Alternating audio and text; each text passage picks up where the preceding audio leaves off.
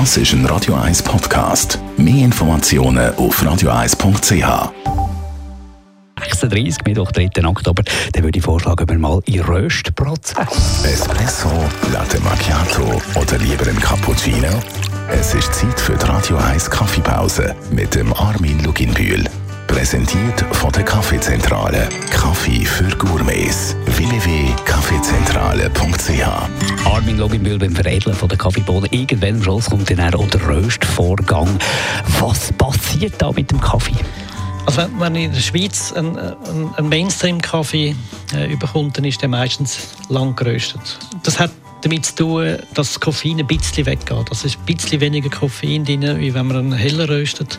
Aber wir haben es nicht wegen dem gemacht, sondern die Leute wollen gerne halt einen, einen Kaffee, der nach äh, Schoki oder Nuss äh, schmeckt. Und das kann passieren, wenn man ein bisschen länger röstet. Aber Kaffee ist ja Frucht.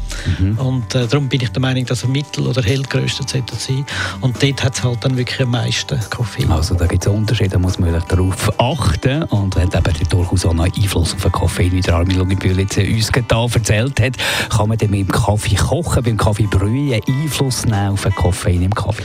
Als Faustregel kann man sagen, je länger das der Brühprozess ist, je mehr Koffein hat es.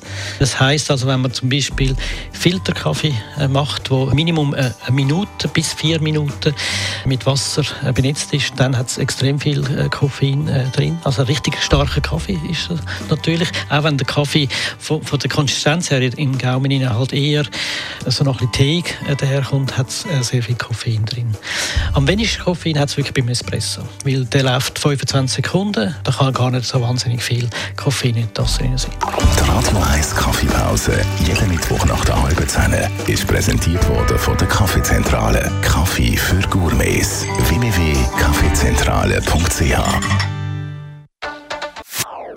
Das ist ein Radio 1 Podcast. Mehr Informationen auf radio1.ch.